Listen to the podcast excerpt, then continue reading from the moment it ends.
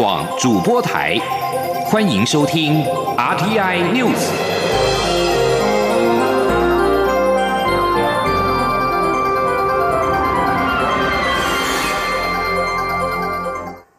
各位好，我是主播王玉伟，欢迎收听这节央广主播台提供给您的 RTI News。今天是二零一八年十二月二十四号，新闻首先带您关注印尼海啸灾情。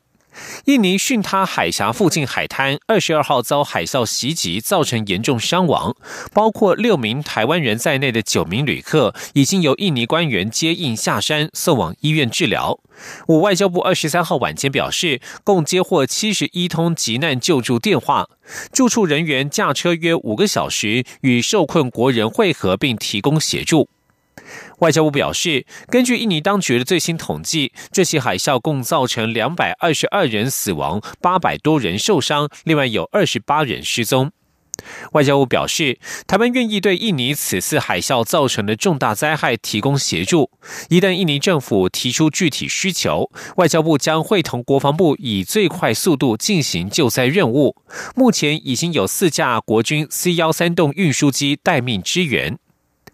印尼海啸造成多人伤亡。蔡英文总统二十三号表示，若有任何需要，我国愿意提供各种可能的协助，帮助当地灾民早日恢复正常生活。前天央广记者江昭伦的采访报道：印尼群他海峡附近海滩遭海啸袭击，死伤人数继续增加，其中有八名台湾人在当地旅游，逃往山上避难，两人伤重送医院治疗。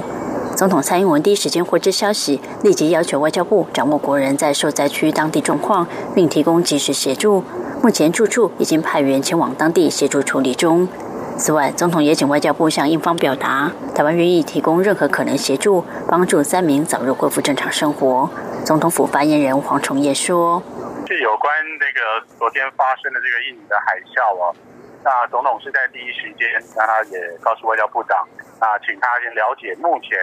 呃，在这个海啸当地，那这个我们的那个国人的状况，啊也马上给他们及时的这个协助。同时，在另外一个部分呢，那个总统啊，也也请外交部。那么啊，向印方呃呃了解，就是说目前有没有任何需要，那么我国提供协助的地方，那我们非常乐意来提供啊各项可能的协助，也希望可以帮助印尼啊那个啊受灾地区的民众啊早日恢复的正常的生活。会提供快速的人道救援。外交部长吴钊燮特别与国防部长联系，协调准备一架我国的运输机，一旦我国或印尼方面有任何需要，即可准备出发。外交部亚太司长葛宝轩也在二十三号上午代表我国政府致电印尼驻台北经济贸易代表处，向邹梦地代表表达我国的关心与慰问，以及我方乐园提供所需协助。我住处也随时与印尼国家灾害应变总署等相关单位保持联系，以密切掌握最新灾情。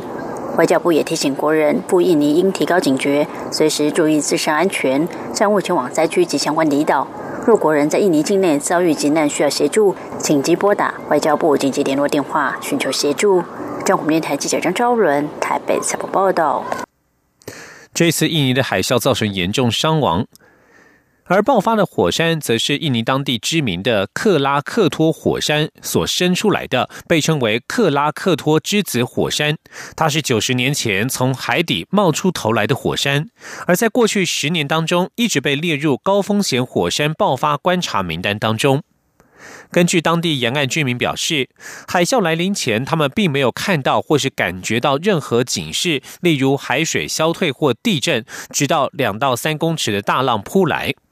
专家指出，克拉克托之子火山大约在一九二八年出现。它是从克拉克托火山岛曾经喷发、后来陷落的火山口，由常年流出的岩浆堆积而成，高出海平面大约三百公尺。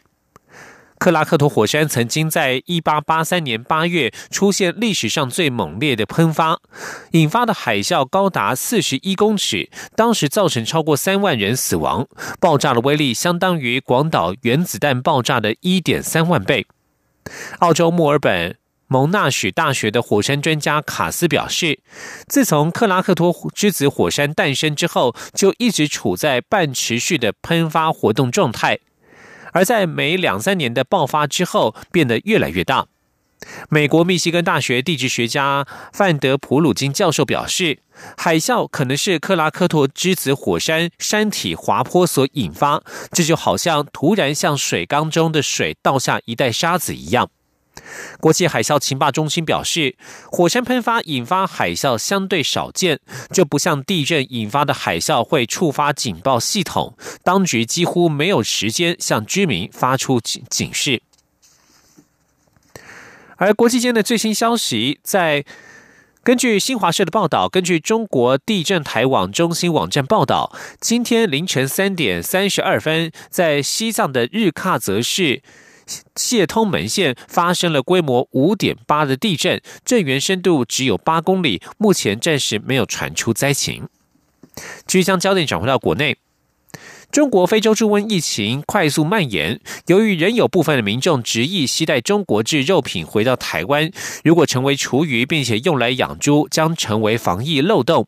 行政院长赖清德二十三号南下台中视察养猪场蒸煮厨余设施，并且与猪农座谈。他表示，以台湾的情况，没有条件全面禁止厨余养猪，但如果有小型猪农考量各种因素想要退场，政府愿意提供协助转型。前天记者陈林信宏的采访报道。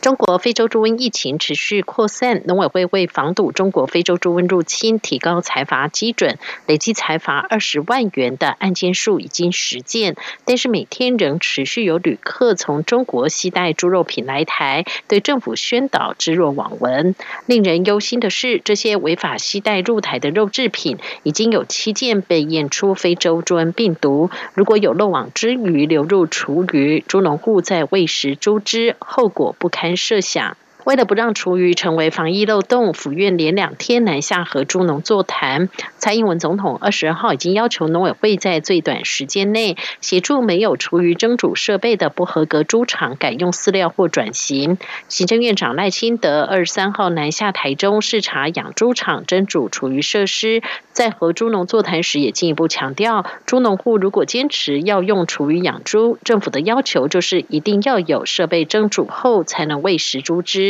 但如果猪农年纪已大且无经费购买设备，如果想要退场，政府愿意协助。赖清德说：“啊，伊也不爱吃啊，然后我收起来，政府吼来协助你，梨木啦，哦梨木，哦啊，就细间的无条件的，互伊离开，收起来卖过去。政府甲帮忙，哦一寡补助安尼。啊，那细间的伊要过去。”但是伊无能力去开起来设备设备，啊无该用饲料，啊政府哪来甲你帮忙？吼，啊你若要用喷来饲你一定爱有这个设备。赖清德也强调，台湾没有办法百分之百禁止厨余养猪。以台中来说，一天就有三百公吨的厨余，如果禁养猪只，焚化炉无法消化，届时厨余无处可去，民众乱倾倒流入河川，后果更加难以设想。他也希望所有的养猪户为了防堵非洲猪瘟，猪场都要达到生物防护的标准，这样就不怕病毒入侵。中央广播电台记者陈林信鸿报道。同样是民生消息，包括国光客运、统联等国大客运业者原本打算明年元月陆续缩小票价折扣，对消费者来说就是涨价。不过，因为中油宣布本周一起油价大幅调降，公路总局已经与业者沟通，票价暂时维持不变。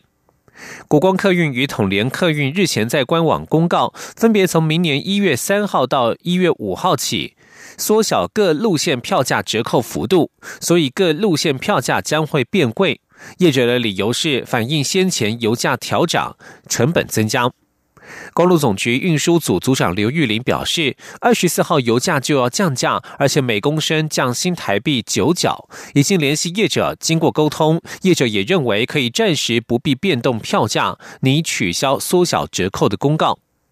国光客运总经理吴中喜表示，国光客运这次缩小折扣之后，票价平均涨幅是百分之三点五，还是比交通部核定的票价上限来的低。不过，本周油价降幅很大，原本打算缩小折扣的措施会有所变动。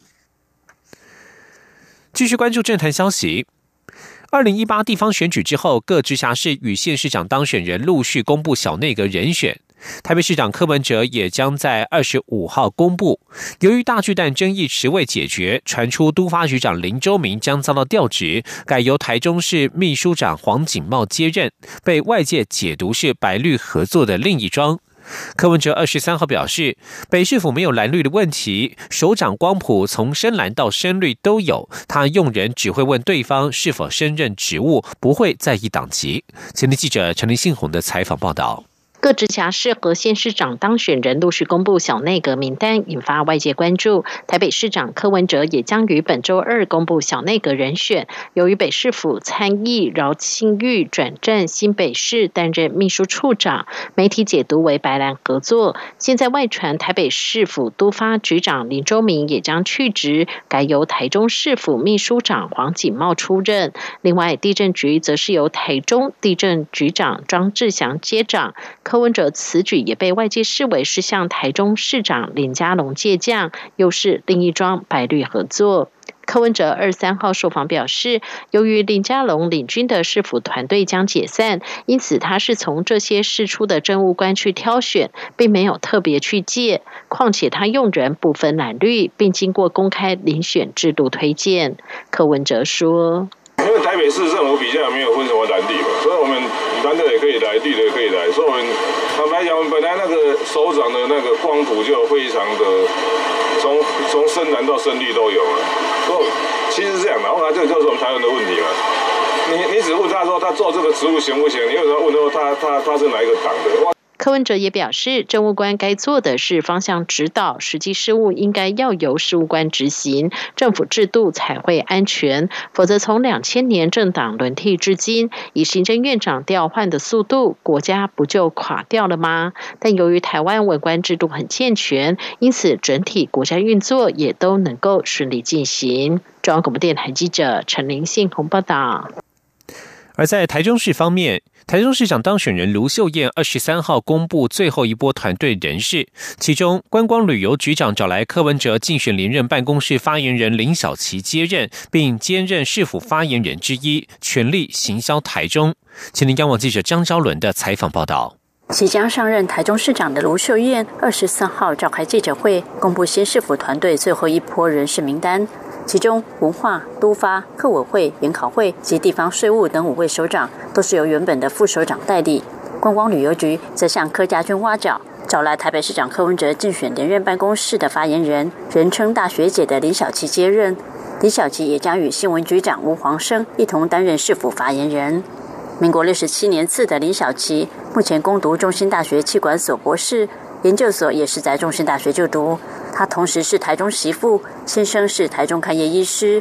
林小琪曾任台北市府副发言人、悠游卡公司发言人，更是柯文哲两次竞选台北市长办公室发言人，被视为柯文哲竞选团队重要战将。卢秀燕表示，林小琪的人事案，她并未事先向柯文哲打过招呼，纯粹是欣赏并借重林小琪丰富的行销专业，加上他是台中人，符合他在竞选时强调的在地取材。因此决定延揽林小七进入市府团队。陆秀燕说：“那既然要拼经济，要增加大家的就业，我们要让在地人才有所发挥，所以尽量在地选材。一方面呢，是真的让市长所说的话言行合一啊，我们自己的好人才，我们自己要来这个沿用，那也让他们有发挥的为自己城市啊发挥跟贡献的机会。”李小琪表示，他与卢秀燕原本并不认识，但台中是他的第二故乡，很高兴有这个机会服务台中市民，他会全力以赴，接下使命，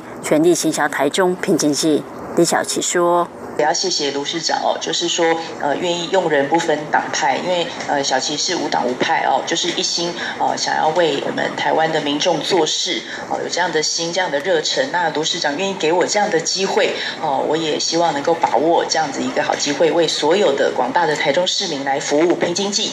卢秀燕表示，台中人才济济，既然他在选前就一再强调拼经济，要增加大家的就业，就要优先让在地人才有所发挥。他说到做到，让台中好人才或是北漂的台中人都能有机会为台中服务。中国电台记者江昭伦报道。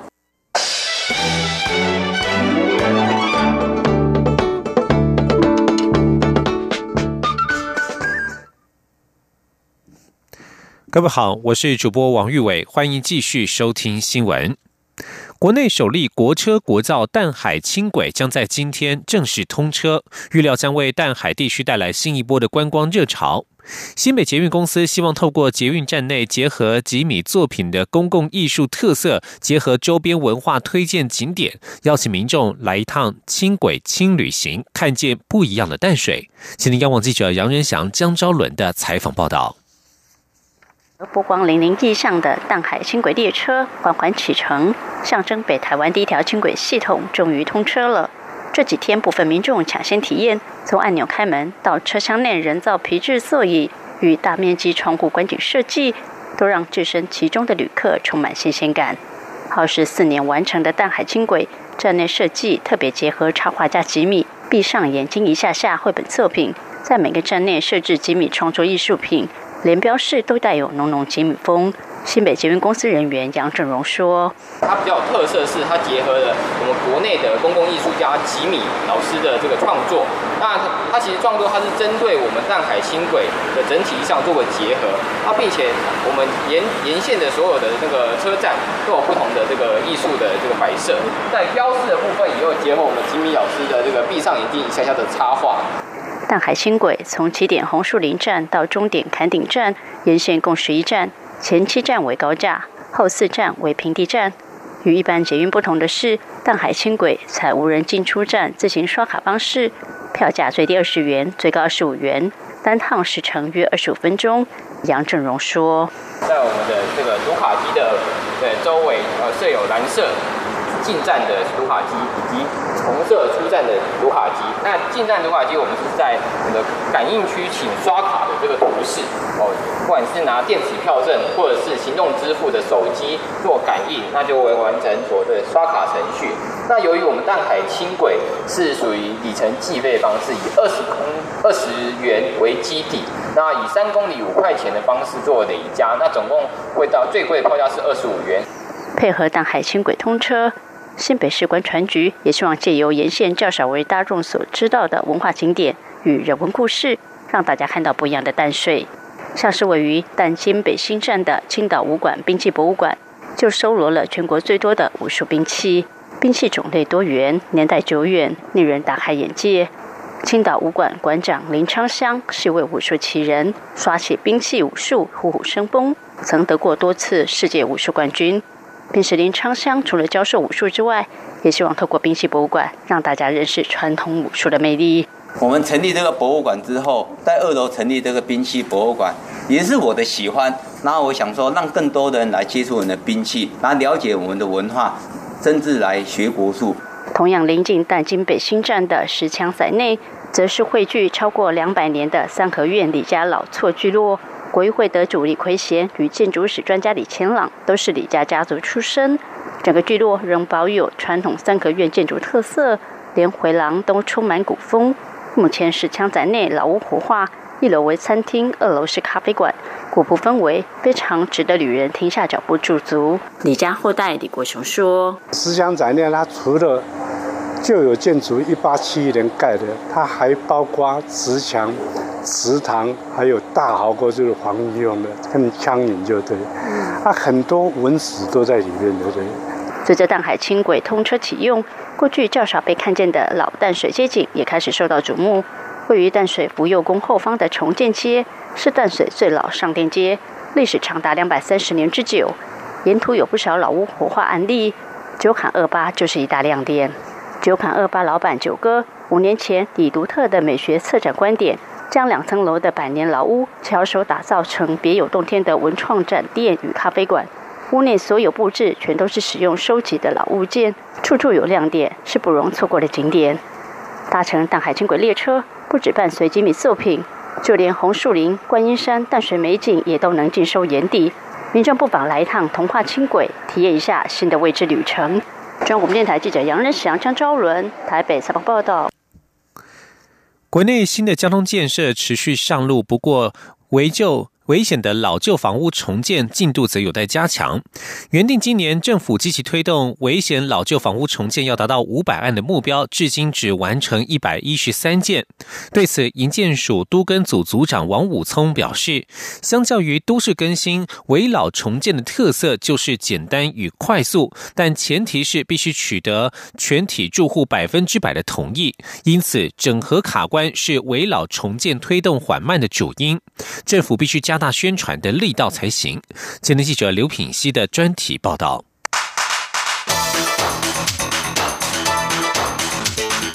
专题报道。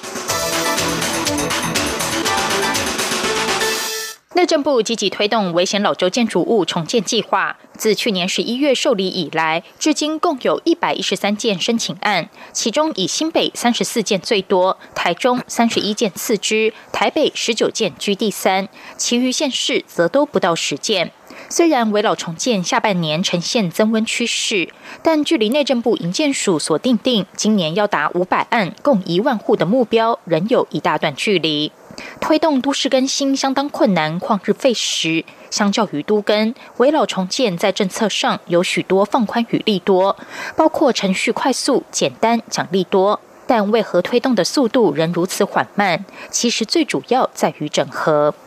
营建署都根组组长王武聪十七号受访时指出，都根可以透过法律强制少数人参与，而能以法律强制的前提，是因为都根有公听会、听证会、都市更新审议等完整的正当性程序。而围老重建条例只有十三项条文，为了达到快速简单的目标，规定必须所有住户都同意才能进行整合，问题便是重建进度缓慢的主因。王武聪说：“那我们要达到这个快，要达到简单，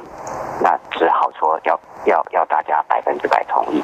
那百分之百同意的意思，也就是说，我在整合的阶段，我多花一点心思。”那大家都没有意见以后，政府自然就可以很快给他。所以，像我们围绕围绕的重建计划，我们都有规定说，地方政府审查时间不能超过一个月。所以，我觉得如果要问说问题在哪里，可能我觉得还是整合上的问题吧。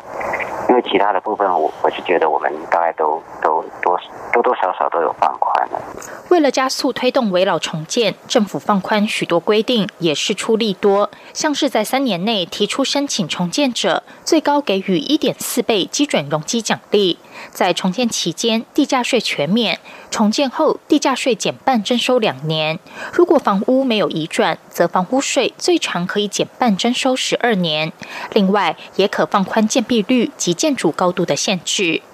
除了整合问题，再来就是钱的问题。在重建工程资金方面，银行贷款成数原本最高为七成，另外三成得由建商或是地主自行出资。如果没有建商介入，住户就必须解决这三成的资金来源。政府以都市更新基金提供担保，等于让银行贷款成数由原本的七成提高为十成，每户最高可以申请新台币三百万的保证融资。也就是说，由政府担保，民众最多可以完全不需要自备款项，即能贷款重建。王武聪认为，与都根的更新事业计划、权力变换计划，动辄几百万甚至上千万的金额相比，围老重建的工程资金对居民而言，应该不是太大的问题。他说：“我是认为钱应该也不是大问题，因为因为其实我们都给给容积奖励，因为其实容积奖励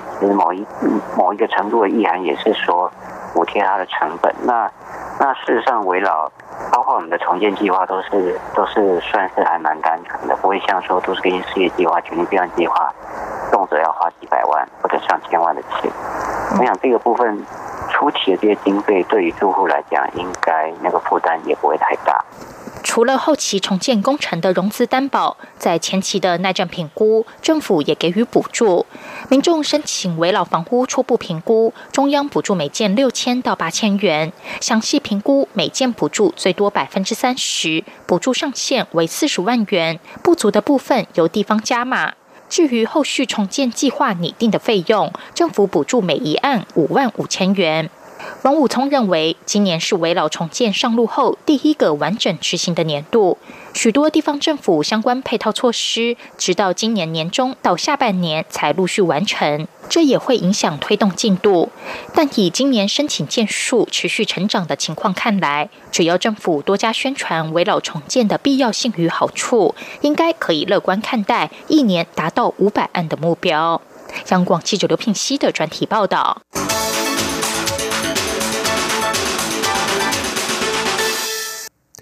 继续关注的是文教消息。国立台湾历史博物馆二十三号在台南全美戏院举办全台湾一九三零年代台湾纪录影片选集首映会，放映日治时期台湾珍贵影像纪录片，包括日本人在台湾举办的防空演习、台湾小姐选美片段，还有昭和时代台湾后龙国民小学运动会纪录影片，反映当时台湾社会文化与生活。所有影片都是首次在国人面前曝光，弥足珍。贵，前天记者江昭伦的采访报道。台史博自筹设以来，便极力投入台湾各类型史料的收藏与整理出版。两千零五年及两千零七年，曾入藏一批日本时代台湾珍贵影片，委托台南艺术大学团队协助修复。初步修复成果在两千零八年出版。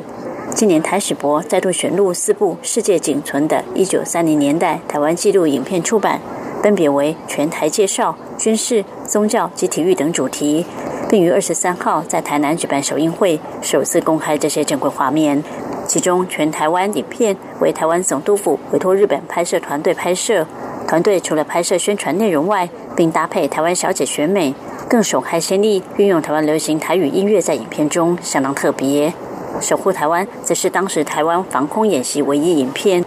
另外两部则为无声影片，一部是台南神社神院落成奉告记及大祭实况短片。罕见记录台南神社参拜仪式，片中还可见台南过去的街景与建设样貌。昭和十二年度后龙宫学校运动会，则是当时家长拍摄，为后龙国小捐赠，是目前全台唯一日本时代运动会纪录影片。片中有许多竞赛画面，相当有趣。台史博表示，这些日治时代台湾纪录影片虽然大多是日本政府官方宣传影片，但仍可窥见台湾当时社会与文化生活面向。提供现代人以不同眼光再次诠释。台史博研究组助理研究员陈一红说：“说不只是怀旧，我觉得是可以让观众透过这些影片，他可以再去截取一些他觉得有有意思的元素，再给他自己的诠释因为其实。”目的其实主要就是为了很多都是为了日本的官方的宣传嘛，但是其实可以看到一些台湾的社会文化生活的面向，那我们可以说哦，原来以前的是怎么样子去生活的，所以我觉得是可以让现在人再诠释、再诠释那些影片新的意义的。台史博指出，这些珍贵影片明年也将在台北放映，让更多人能看到尘封八十年、一九三零年代台湾影像在大荧幕重现。中国电台记者张昭伦报道。国际消息：美国总统川普二十三号宣布，他将在一月一号撤换国防部长马提斯，由副部长夏纳汉代理。马提斯几天前以和总统对政策有重大旗舰为由请辞，而川普显然对他很不爽，要他提前两个月走人。马提斯原定将在明年二月底光荣退休，如今必须提前下台。另外，川普也有意开除美国联准会理事会主席鲍尔。尽管鲍尔由川普提名任命，但是不代表他能够轻松将鲍尔解职。川普很可能得打一场棘手的法律战，而且恐怕还赢不了。川根据彭博报道，美国国会虽然给予总统提名联准会主席的权利，但是附加两道保护措施：提名必须经由联邦参议院批准，以及主席有固定任期。法院将这些规则解读为限制总统开除自己任命人选的权利，目的是为了让联准会拥有更大的独立性。日本政府打算时隔三十年重启商业捕鲸活动，快则二十五号决定退出国际捕鲸委员会 （IWC）。如果日本退出，势必遭到国际社会批判。日本共同社报道，日本政府可能在二十五号决定退出 IWC。为了能够在二零一九年退出，将于明年一月一号以前通知 IWC。这样子，明年六月三十号以后，日本就可以进行商业捕鲸。捕鲸的海域可能是在日本近海、日本的专属海域。二次世界大战之后，日本几乎不曾退出国际组织，如果退出国际捕鲸委员会，将是相当的罕见。以上新闻由王玉伟编辑播报，这里是中央广播电台台湾之音。